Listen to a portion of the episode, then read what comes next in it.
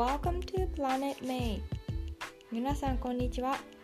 このポッドキャストでは私メイが海外生活やヴィーガンライフバイリンガル教育読書を通して学んだことをシリコンバレーからお届けします。皆さんお元気でしょうか、えー、今日は第1回目なのでえっ、ー、とまあちょうど7月に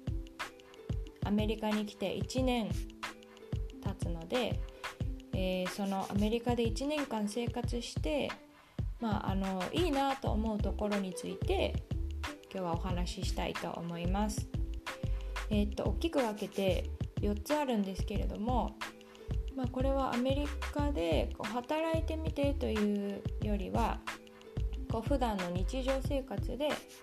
あのいろんな人と関わっている時に感じたこととか、えーと、を、えーと、4つ挙げました。で1つ目なんですけど1つ目はえーと、アメリカの人は、まあ、よく言われるんですけど本当に社交的な人が多くて褒め上手ということです。えーとまあ、こっちに引っ越してきてからびっくりしたのが、まあ、アメリカ人の友達とかはこう呼吸するくらい自然に人のことを褒めることができるなっていうのはすごい感じていて。でまああの積極的にそれを見つけて伝えてくれるんですよね。それがすごく素敵だなっていうふうに思っています。でまあ例えばなんですけれどもこのパンデミックになる前にうちのあの歩いてすぐのところにあるカフェであの祖母に日本にいる祖母にこう手紙を書いてたんですけれどもそしたらなんかこう顔を上げるたびに近くに座ってたおばあちゃんが私にあの微笑みかけてくれててでなんかこう目が合うたびにこうやって微笑み返してたんですけどそしたらなんかまあ最終的に私の席のところまで来てでなんかあの今あなたが手紙書いてたのずっと見てたのよみたいな感じで言ってくれてでなんかこうこう若い人が今手紙を書く人が少ないからあなたがお手紙書いてる姿とっても素敵だなって思ったわってこう言ってくれて。でまあね私すごい手紙とか書くのが好きなのでただ楽しくて書いてただけなんですけどそれをね知らない人からこう褒めてもらえると思わなかったのでそれがすごく嬉しくて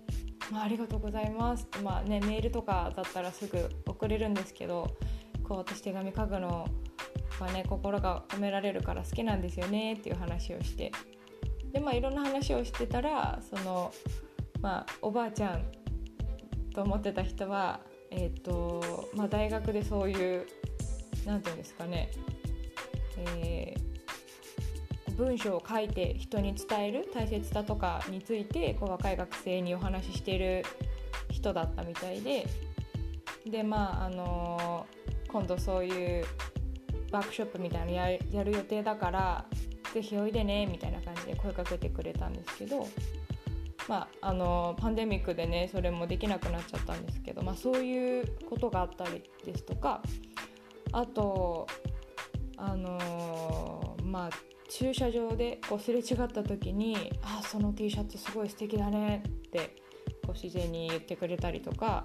登山してた時に「そのハイキングブーツなんか初めて見てからどこで買ったの?」ってこう褒めてくれたりとか、うん、そういうことが本当に日常茶飯事にあります。で、まあ、私もこうアルバイトとか昔してた時にあのお客さんから褒められたこととかってやっぱりすごく嬉しかったんですよね。なんかレジ打ちがすごい早いねって 言われたこととか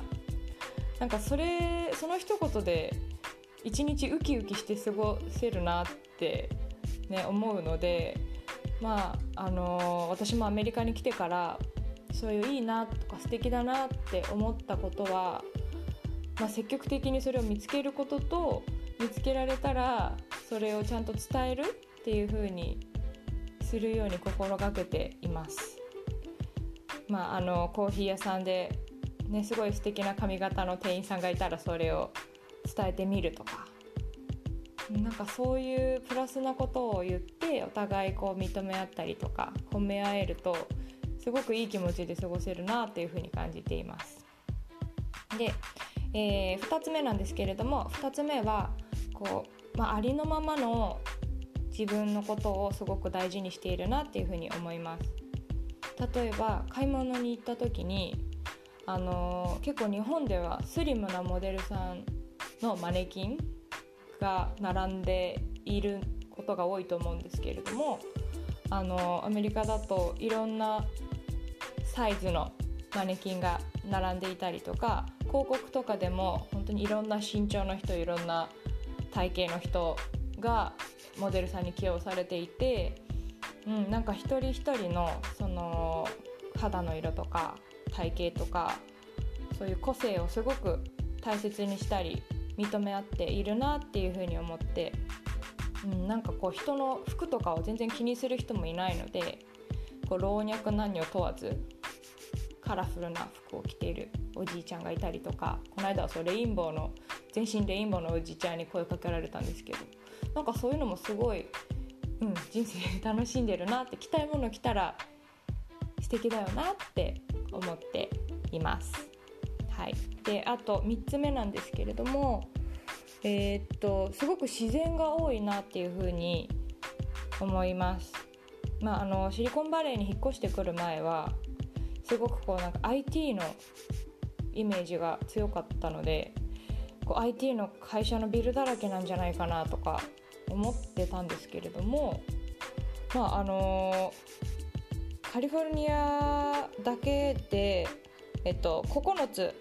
62個国立公園がアメリカにはあるんですけど9つの国立公園があってまあ州立公園とかビーチとかはも300個ぐらいあるんですね。であのまあ、今までこう東京で育ってこうシンガポールでも働いてっていう生活をしてた私からしたらものすごく自然が多いなっていうふうに思っていて車でちょっと行っただけでも本当に大きなもう森の中っていうか、うん、すぐこう自然と触れ合える場所なので休みの日はそうやってお金をかけずに自然の中であのゆったりハイキングしたりする人が多いですね。はいあと最後4つ目なんですけれどもあの野菜がとっても新鮮で安いっていうことです。まあ、あの食べることが大好きなのでこの地元の野菜とかフルーツとかを買いにファーマーズマーケットとかよく行くんですけれどもあの、まあ、シンガポールにいた時はシンガポールはあの食料自給率が10%以下なのでほとんどがもう輸入で例えばまあ、美味しい日本から来てるほうれん草とか23束とか買おうとすると700円ぐらいしたんですよね。すごい高いなと思ってて。でもまあこっちだとその地元で採れたオーガニックの野菜とかでも、